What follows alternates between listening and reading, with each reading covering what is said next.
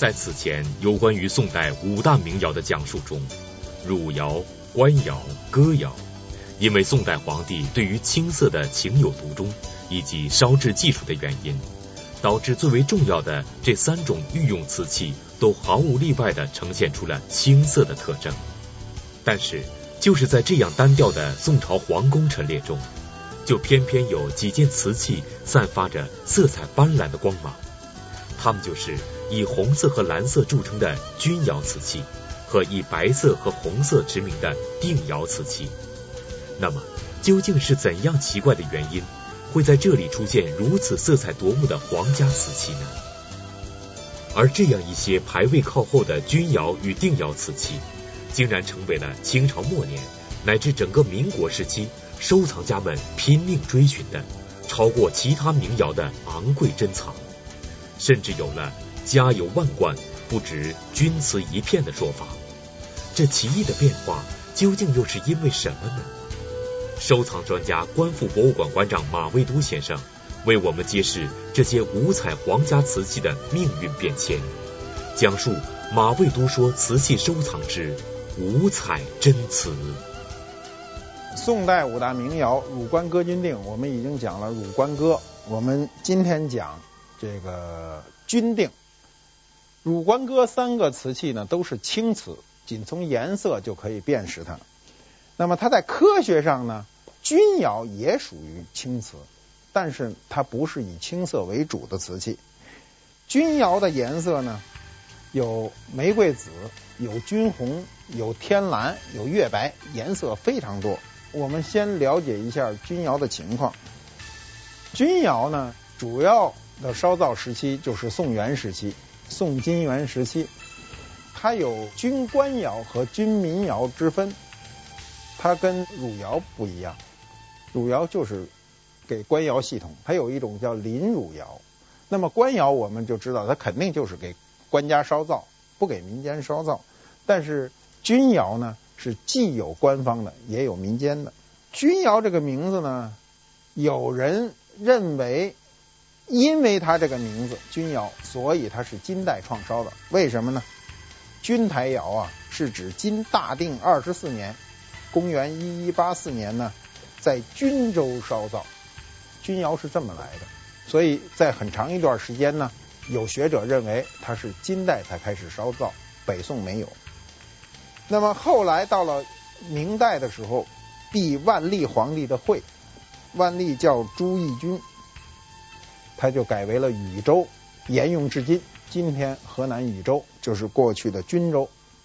钧窑在史籍中最早的记载呢，是到了明代中期，这之前没有见过记载，所以就非常的奇怪。明初的《格古要论》，我们讲过。曹昭的《格古要论》呢，是一个非常完备的一个古董的专业书，但他没有提钧窑，所以又有人认为这钧窑是明代才开始烧造的。他们是以文献为准。我们说过，就是我们考证历史有两个途径，一个途径就是文献，我们历史上有人怎么写，但是文献有一个问题，它有局限。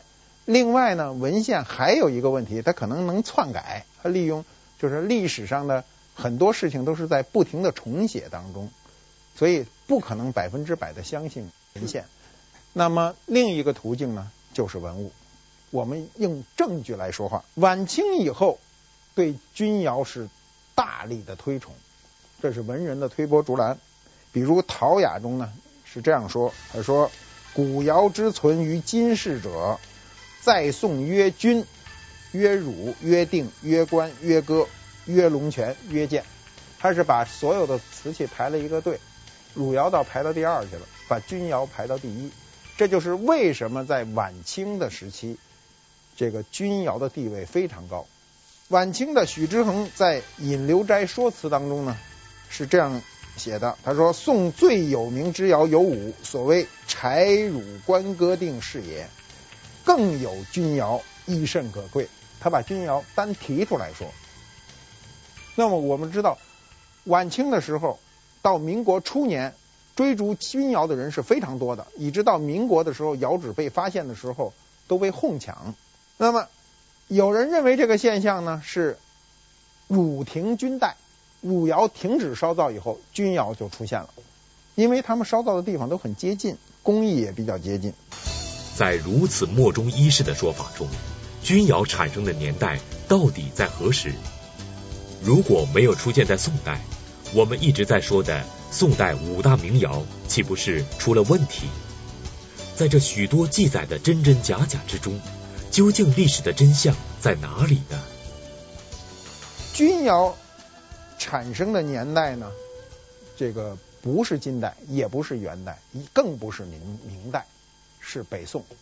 我们近些年有出土，完全可以证明这个事儿。证据出现了。就是在北宋的地层中出现了大量的钧瓷的残器，跟我们今天故宫所收藏的钧窑的重器都一模一样。那么它的这个烧造时间是什么时候呢？也是北宋的宋徽宗时期。钧窑的工艺呢，跟其他的工艺中呢有一点点不同，就是钧窑是一种乳浊釉，乳浊是指不透明的一种釉，但你看到的官窑、哥窑、汝窑呢，它都属于。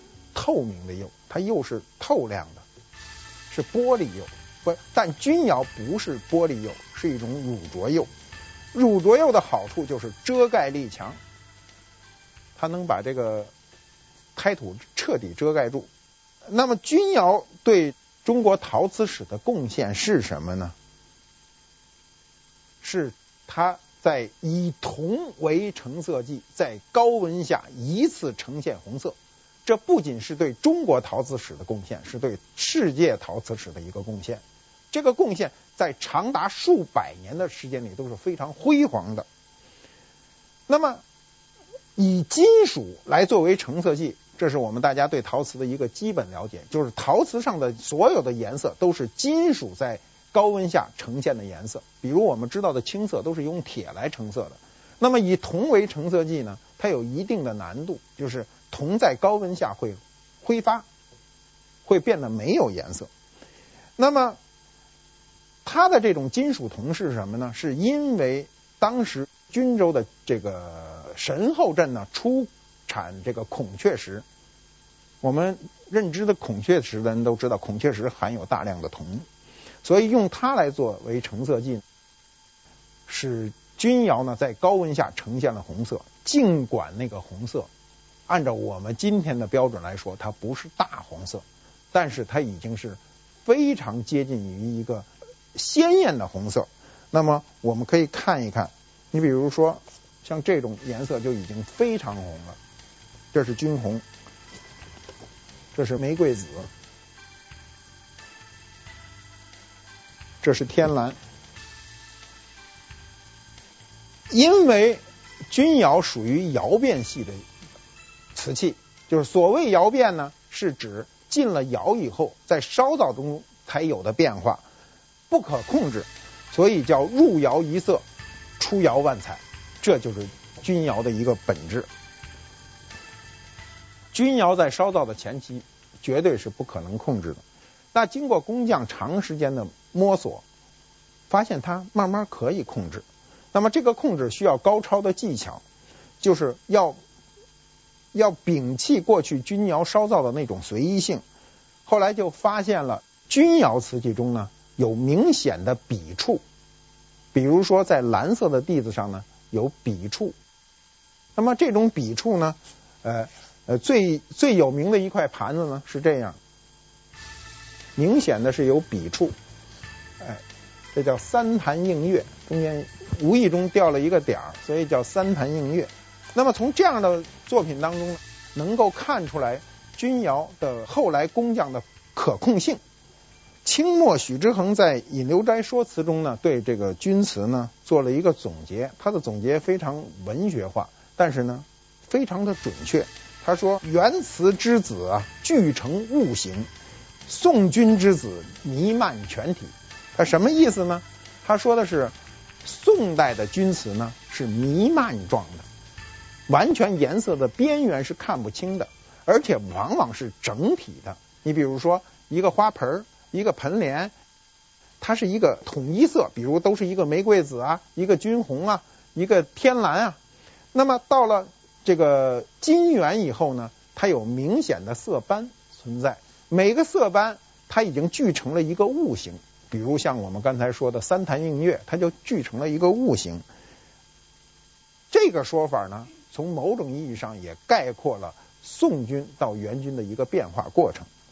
民国以前呀、宋军呢鉴定是有绝对特征的，它的绝对特征呢被誉为叫蚯蚓走泥纹。蚯蚓走泥纹的形成是因为釉厚，钧瓷的釉是非常厚的，有的地方能够厚达七八个毫米。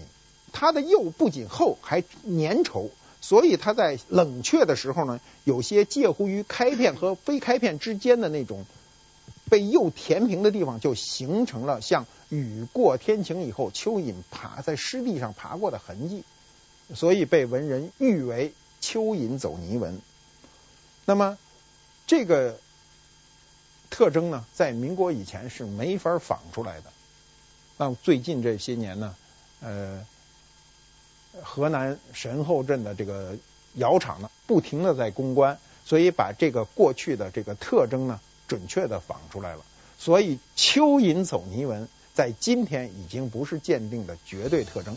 虽然钧窑瓷器蚯蚓走泥纹的防伪标记已经可以被仿制，但是不是还有人在以蚯蚓走泥纹的标记来辨别真假钧窑呢？而在这其中。究竟又发生过怎样逗笑的故事呢？我碰见过一个阔太太，这个阔太太呢找我来，捧着一钧窑大花盆，说：“马先生，你看看我这个花盆是个真的假的？”然后我看了以后，我说：“您这个花盆啊不真。”他说：“怎么不真呢？我这有蚯泥走影纹呢。”我说：“那叫蚯蚓走泥纹，不叫蚯泥走影纹。”啊，我说这是蚯蚓爬过的痕迹，就是他在一个知识听到的十分不呃不清晰的情况下，没有充分掌握这个特征的情况下，他就认为他这个招数学到了，他认为有了蚯蚓走泥纹就一定是真的。我说你这个特征呢，今天已经不是绝对的特征了，不能依靠这一点来判断什么是真的，什么是假的。我们在陶瓷鉴定当中。很多时候，尤其对客人来说呢，老回避这个假字。一般来说都说，哎，你这东西，哎，看新啊，不老，都是用很委婉的话来说，不会说你这假的。有人说怎么假的？这不是瓷的吗？怎么是假的？对吧？他给你搬杠。我想呢，就是呃，学知识呢，一定要扎实，一定要弄清前因后果。比如蚯蚓走泥纹，它是怎么形成的？你一定要弄清楚，别说成蚯泥走引纹。所以大部分人呢，都跟唱歌一样，就会唱一句半句，总上不来台。你比起你唱流行歌曲，大部分人都是会哼哼一句半句的，都能哼哼。但真正上上台，让你把整个这歌唱下来，我想都是专业歌手，对吧？所以掌握知识不能掌握一个片段的，一定要掌握一个全面的。官军词记中呢，有很多上面有底刻数字，刻一二三四五六七八九十。这十个数字都有刻，那么他为什么刻这个数字呢？多年以来，一千年以来，后人都在研究，说他这刻这数字代表着什么，然后就用了各种方法去推论，说他这个东西为什么要刻这个字，至今无解。那么有人认为呢，它跟大小有关，就说这编号越大，这个头就越小，那就是一号最大，十号最小。后来发现不是那样，有七号的比四号的大，四号的比七号的大，就这种情况，它都都可能出现。所以说它不是按照这个规律走的。那么这个就不能说明这个编号是为了尺寸。另外有人认为呢，说红色的呢是单数，蓝色调的呢是双数。那这个呢也不是也不是这样。尤其钧窑在一开始不能控制的时候，怎么敢底下写个数，说是红的，我给写一个数，结果出来是蓝的，那就不可能。所以这个也不足为凭。现在它底下这个数字究竟代表什么呢？至今还是个谜。所以我我觉得这个文物啊，呃，很多东西历史过去了以后，对于后人来说，要彻底的解开它，恐怕是一个很难的事。既然钧窑瓷器已经越来越少，既然有关于钧窑瓷器身世的许许多多已经笼罩了重重的谜团，那么很早就对瓷器收藏情有独钟的马未都先生，究竟有没有钧窑的瓷器收藏呢？而这其中究竟又有过怎样真实的收藏故事呢？广告之后继续讲述。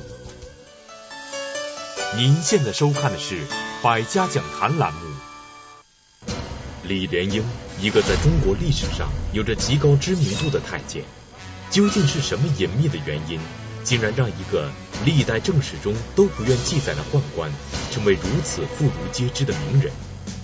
李莲英，一个曾经生活在河北乡下的普通男孩，究竟是怎样的一只命运之手，竟然让这个普通的孩子走上了太监之路？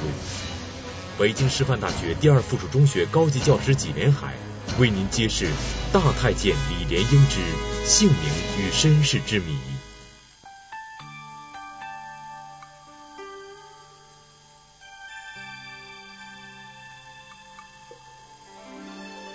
舍与得，感悟智慧人生，舍得酒，征服了天空，征服了珠穆朗玛峰。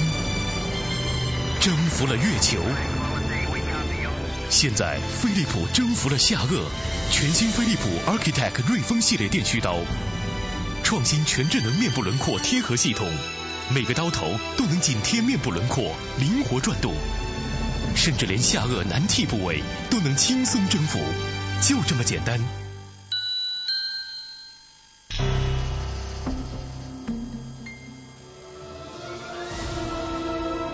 中央电视台科教频道广告，由上海中视国际广告有限公司独家代理。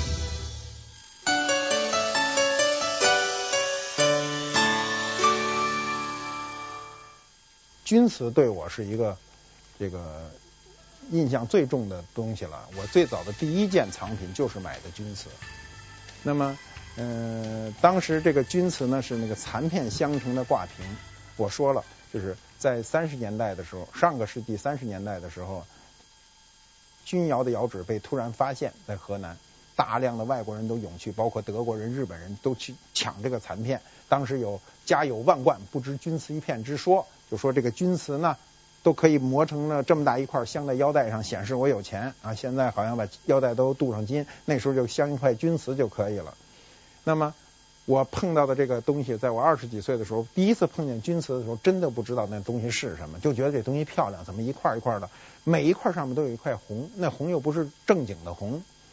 然后我就开始问这是什么，人家告诉我这是钧瓷，怎么回事？后来我就把这个钧瓷的挂瓶买回去了。这个故事可能很多人都知道。那么当我对钧瓷有所了解的时候，我就不满足于这个钧瓷是残片了，我就一直想买整器。那么有一回我在香港，那是八十年代，我在香港，然后逛那个古玩店，碰到了一个店主。那个店主呢，也是呃一时兴起开店，并不是祖传的手艺。一时兴起开店的时候呢，它的好处就是它的东西来源非常纷杂，他自己判断力有限，所以呢，你很容易在他那里捡到便宜。我当时呢，一进去，那人就认得我说：“哟，您又来了。”说我这有一个新买东西，你看看怎么样？我一看，就是一钧瓷花盆。钧瓷花盆后面啊有很多支烧的痕迹，它因为怕它塌底嘛，它有支烧的，把它支起来烧的痕迹。这些痕迹呢，后人都打磨过，所以你看到打磨的那个痕迹呢，你就有点二乎，觉得这东西比较新。那么他拿着这个东西的时候呢，我心里也嘀咕啊，我心里知道这东西是个真的的，我嘀咕是什么呢？我就说怎么能说服他这东西？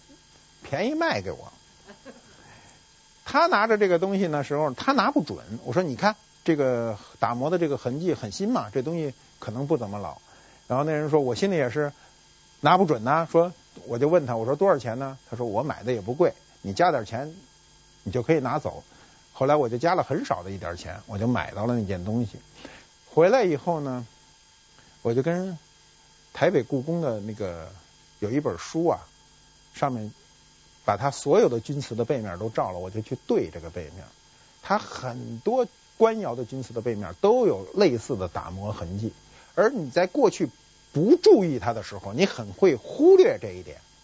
当你不买到这种东西，当你不遇到这个问题的时候，那个问题说一百遍你都记不住，一定让你碰到这个问题的时候，你一下就记住了，记得死死的。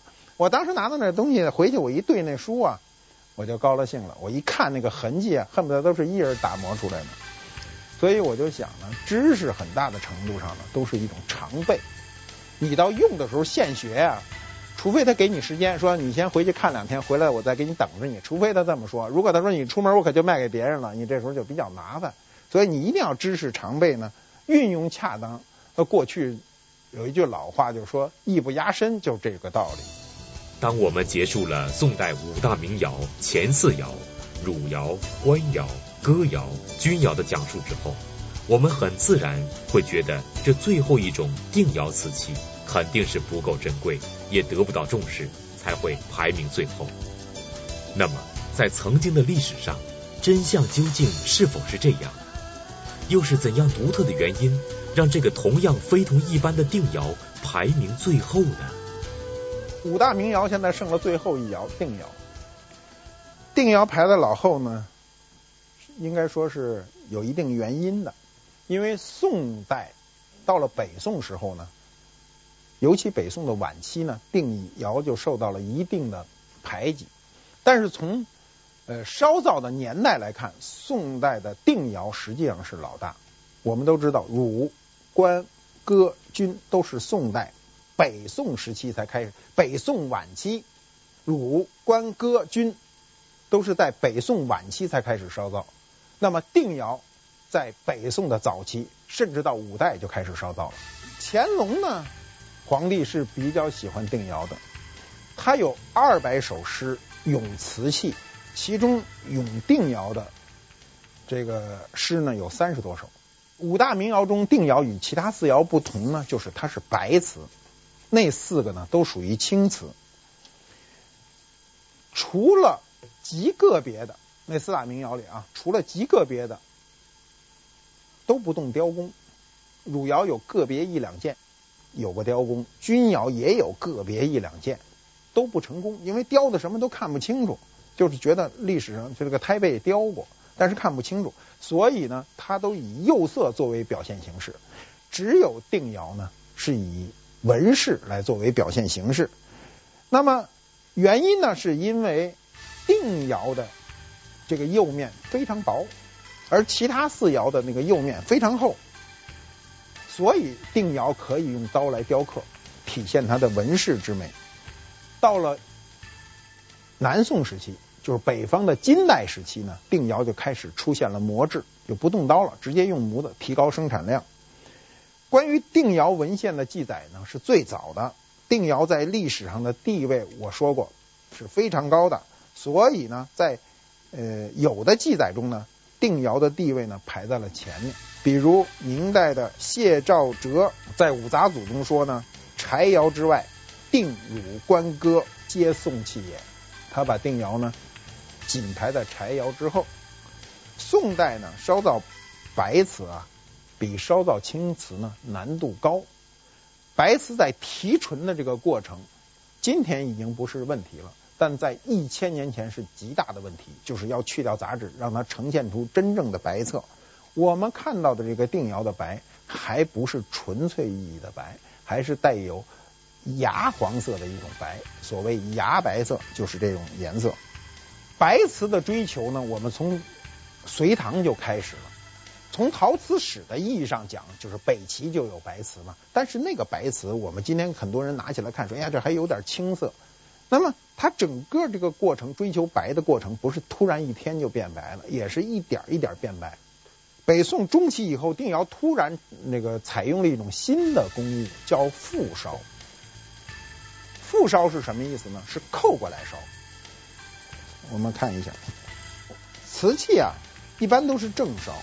你看，这是那个覆烧的痕迹，它扣着烧的。瓷器啊，一般烧造的时候都是正烧，就是我们怎么使它就怎么烧，足在下，口在上。那么到了北宋中期的时候呢，定窑突然复烧，就是。扣着烧，扣着烧的好处是什么呢？是足部的地方，圈足的地方就有满釉了。但口是色圈，口是色圈为的是什么呢？是为了镶口。我们刚才看到这个图片上，它是镶一个铜口，有镶金口的，皇家使用镶金口，有镶银口的。那么镶口呢是一种时髦，所以呢，它因为有这个色口呢，后来的人又认为这是一个缺陷，比如它在清洗当中呢，不是容易不太容易洗干净，所以在呃复烧了一段时间，尤其是北宋的晚期到南宋这一段时间以后，它逐渐又恢复到正烧。我们史书上讲呢，从科技史上讲，复烧有一个好处，就是它提高产量。它碗扣着一个扣一个悬空着，这样的话，呃，它节省这个体积，所以它提高了产量。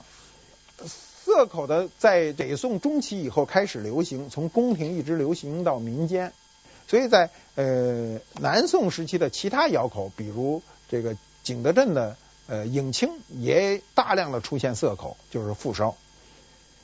那么史书上是怎么记载呢？他说定器有芒不堪用。我们过去的这个解释，芒就是说芒口是个涩口，说它不好用，所以才改烧青瓷。那么后来我去查大量的史书，发现这个解释有一定的问题。我个人倾向于就是定器有芒不堪用，这个芒是指光芒。光芒是什么意思？就是说定器白瓷刺眼。因为到了宋徽宗时期，他崇尚青瓷的时候，他就认为白瓷刺眼，所以不堪用，大量的用青瓷来替代。它并不是因为工艺的问题，白瓷呢与最高统治者的审美开始冲突，这是一个致命的问题。我们今天的艺术品的欣赏的范围是非常广泛的，但在我们的古代，我们可供艺术陈设的东西没有像现在这么多。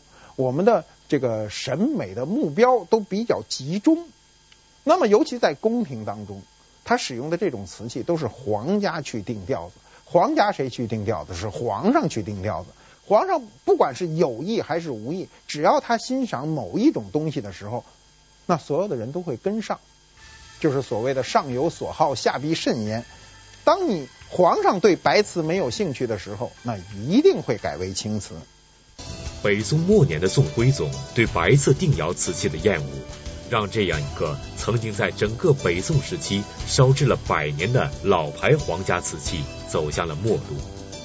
但是在宋徽宗之前的北宋皇帝们，究竟是否会喜欢这样一种瓷器？在北宋早年的宫廷中，围绕着这样一种定窑瓷器，又会有怎样的事情发生呢？广告之后继续讲述。您现在收看的是《百家讲坛》栏目。在八百多年前的南宋百姓生活中，曾经流行过怎样非同一般的瓷器？他们曾经用怎样的碗来吃饭，又用怎样的茶杯来喝茶？而在那个时代极为盛行的斗茶之风，也让我们奇怪万分。今天极其普通的喝茶这样一件事情，又有什么可斗之处呢？收藏专家、观复博物馆馆长马未都为我们揭示这发生在八百年前南宋王朝的种种谜团，并讲述马未都说瓷器收藏之民谣传奇。上海中视国际广告有限公司独家代理。今年穿新衣。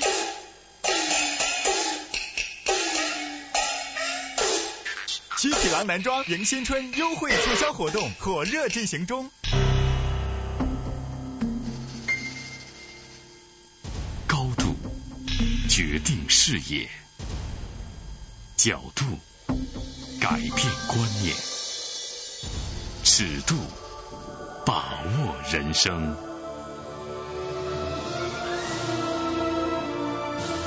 中央电视台科教频道广告。由上海中视国际广告有限公司独家代理。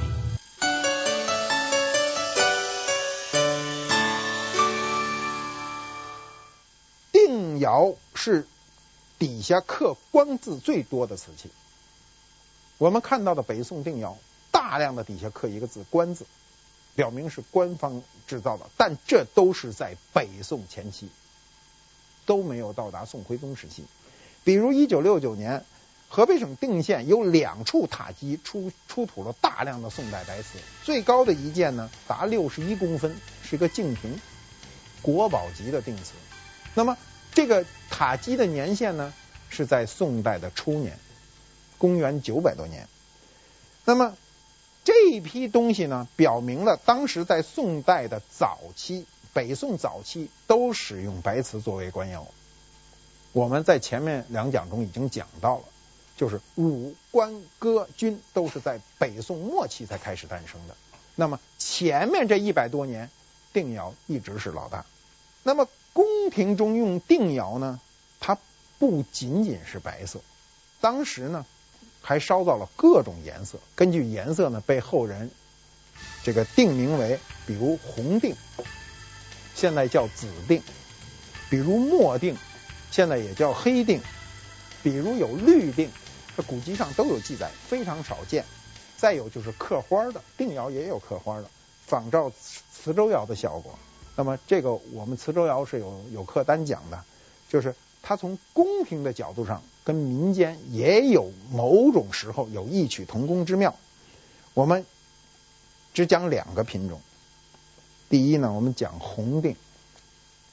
苏东坡在《永定词》中呢有这样一句词叫。定州花瓷逐红玉，那么定州花瓷逐红玉是什么样呢？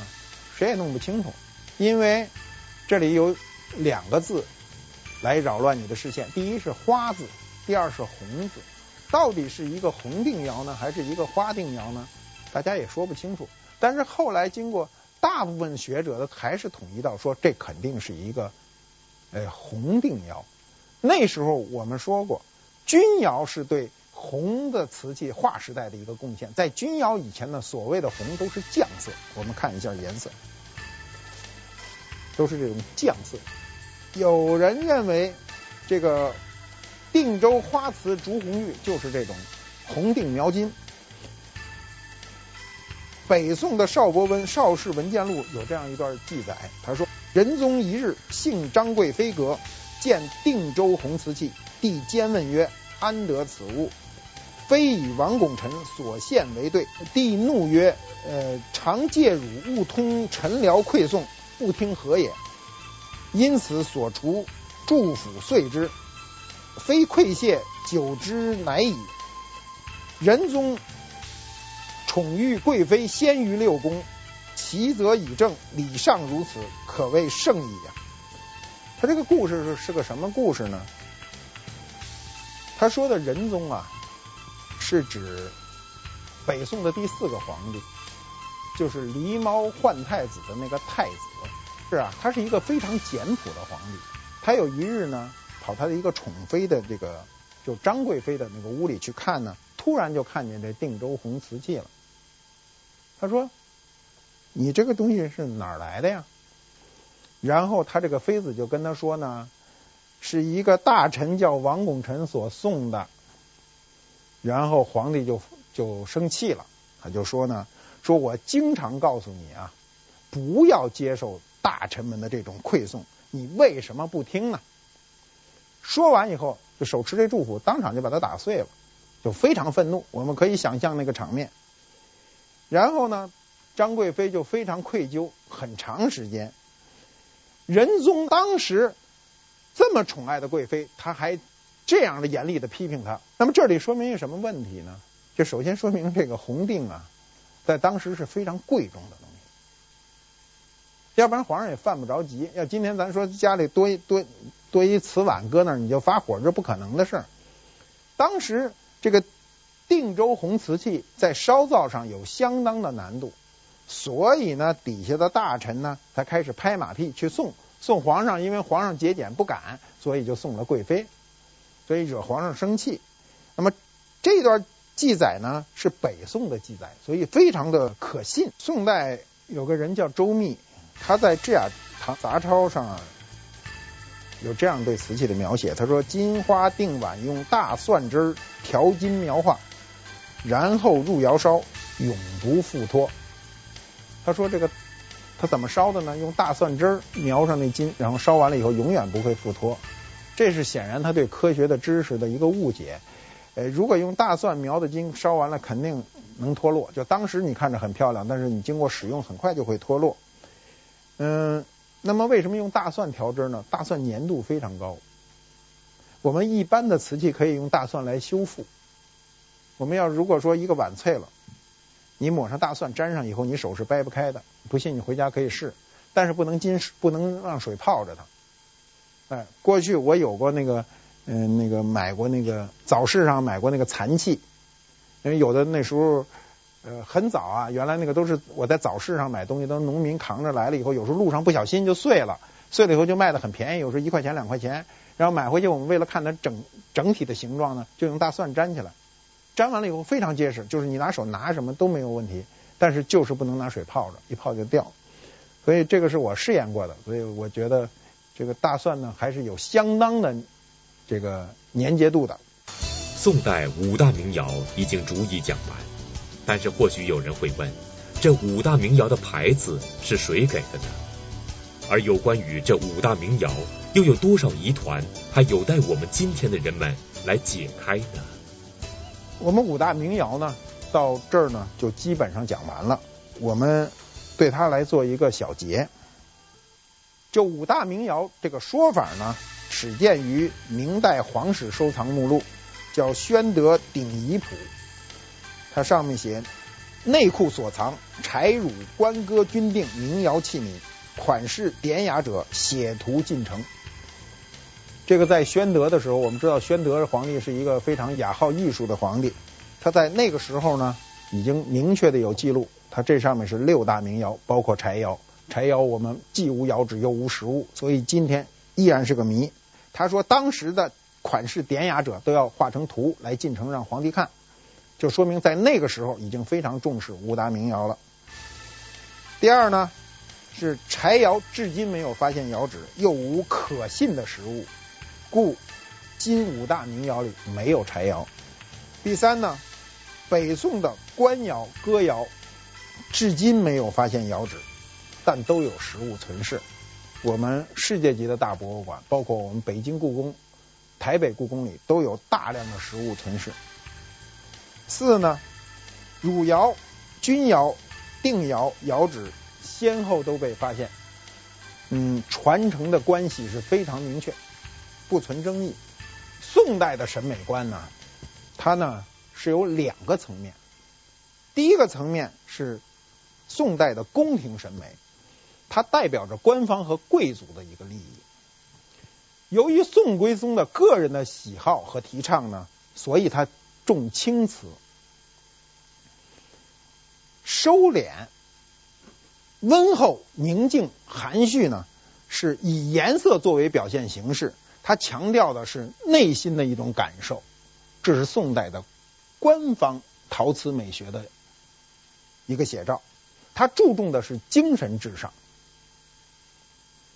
宋代的民间的审美呢，则跟官方不同，它重纹饰，百姓都比较实际，它比较艳俗。比如他对文字的装饰就特别感兴趣，直接表达，以纹饰作为表现形式，强调世俗的感受呢，它主要是为了取悦于大众，取悦于市场。这两种审美构成了宋代陶瓷美学的。丰富多彩。那么我们下一讲就讲宋代的民窑。谢谢大家。